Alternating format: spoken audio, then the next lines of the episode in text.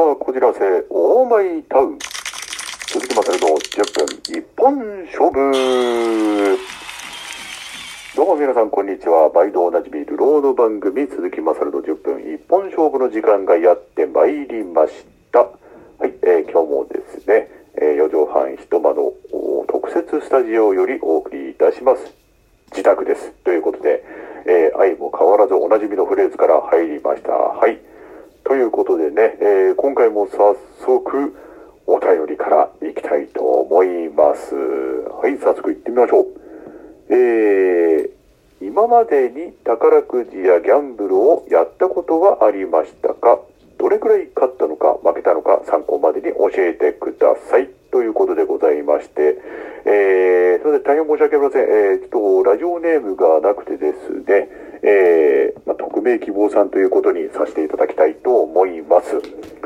えー、まあ、ギャンブルをやったことがありまし、宝くじやギャンブルをやったことはありますかということなんですけれども、あの宝くじは買ったことはないんですけれども、えーギャンブルに関してはですね、あの、パチンコを、これをですね、えーやったことがありましたね。えーまあ、当時ですね、あの、勤めてた職場の、えー方にですね、まあ僕はあの、ギャンブルとか全然やらなかったんですけれども、おまあちょっとパチンコに連れてっていただきまして、えー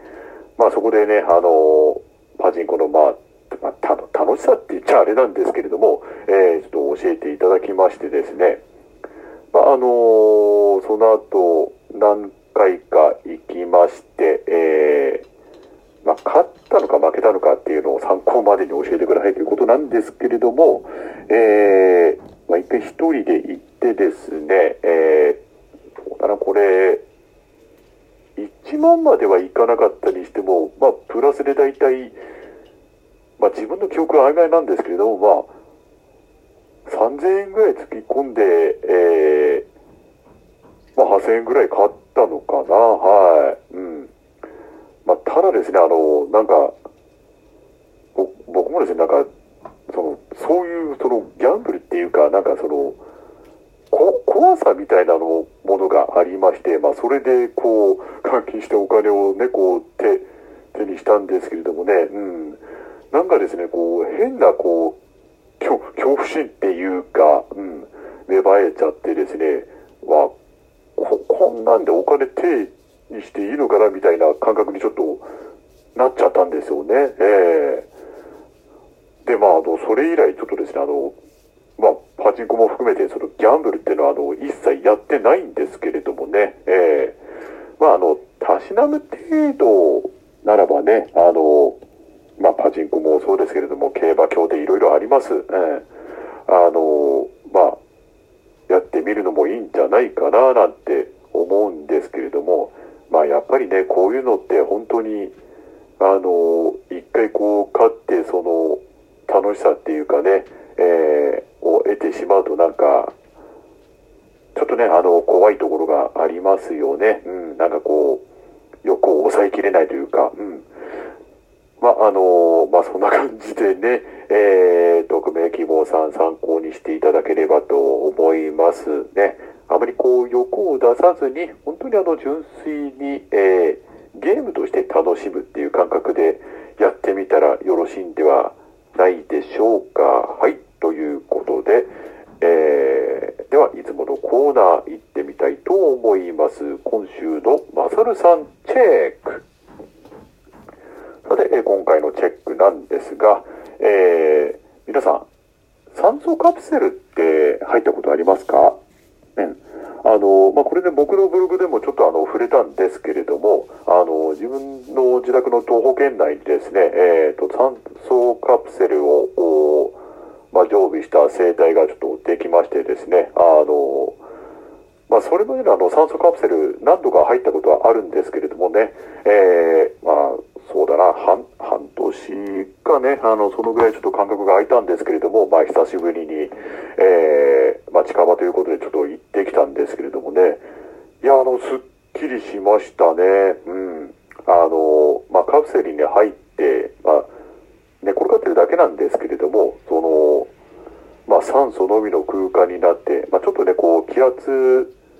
が、あの、こう変化したりもするんで、耳抜きとかしなきゃいけないんですけれども、まあ、それでもね、あの、なんか、こう、入った後と、その、あ、入る前と入った後ですね、えー、やっぱり体の感覚がね、全然違うんですよ。うん。まあ、特にですね、今、あの、まだそのコロナの脅威がですね、えー、まだ収まってませんので、その、血中酸素とね、その低下なりなんなりっていろいろ言われてますけれども、まあ、この酸素カプセルね、あの、非常に、あの、いいので、はい。まあ、ざっくりした表現になっちゃうんですけれども、えー、皆さんね、ぜひこの酸素カプセル、あの、やってみるのもいいと思いますね。はい。あの、いや、本当にね、全然違うんですよ、体の感覚が。うん。ただ、その、酸素を取り入れて、その体内を循環していくんですけれども、まあ、その、まあ、72時間ぐらいでね、その、まあ、血中のその酸素の量がですね、その、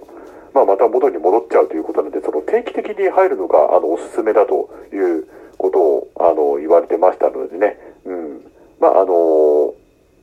まあ、予算の関係とかもあるとは思うんですけれども、あの、この酸素カプセルね、ぜひ皆さん、あの、やってみてさい。あの、体の感覚、全く違いますので、はい。ということで、では、えー、続いてですね、ガチャトーク行ってみたいと思います。今回のガチャトークのテーマはこちら。懐かしいなと思うテレビ番組や漫画、ゲームは何？はい、ということでね、や懐かしいなと思う。まあ僕らの世代と今のその若い世代の 方々とはね、やっぱりちょ若干その、うん、時代背景ってこはもう違いますし、うん。まああのまあ、わかる人はわかるとは思うんですけれども、えー、そうですね、まあ懐かしいテレビ番組といったらですね、僕ら世代で言いますと、えー、あの、伝説のバラエティ番組、8時だよ、全員集合。ね。えー、まあこの番組ですね、今となってはもう本当考えられないような、あのスケールのコントでですね、視聴率50%を獲得したっていうね、ものすごいですよね。うん。まあその、味だよ全員集合ドリフターズ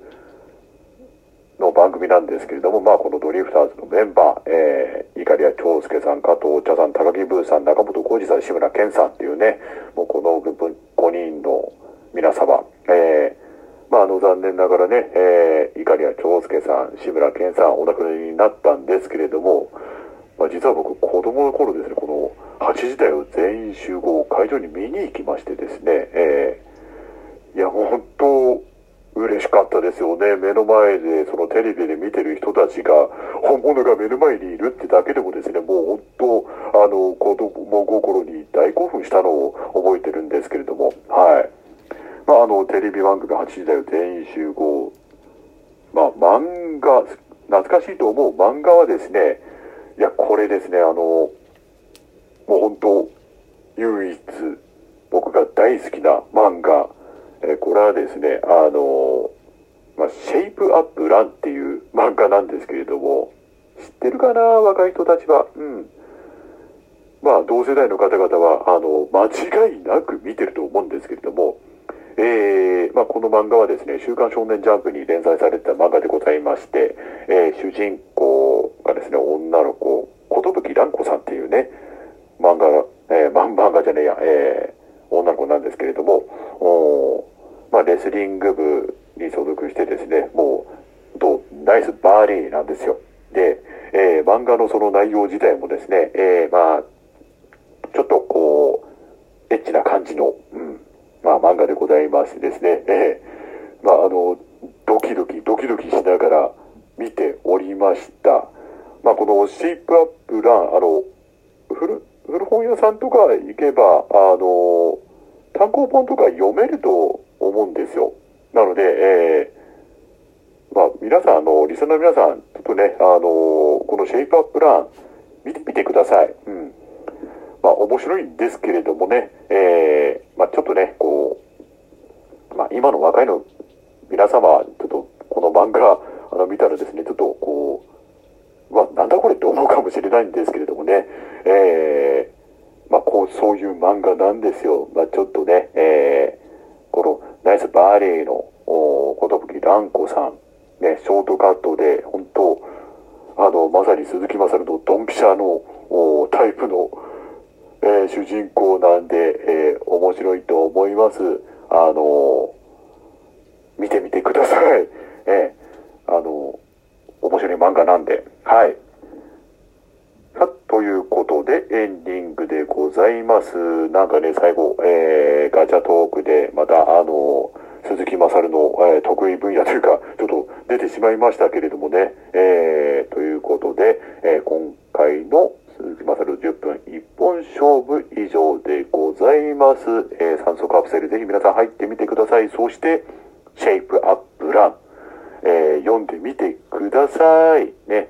あの、ことぶきらんこさん、一目惚れすると思いますよ。ナイスバーリーなんで、はい、ぜひ見てみてください。よろしくお願いいたします。では、今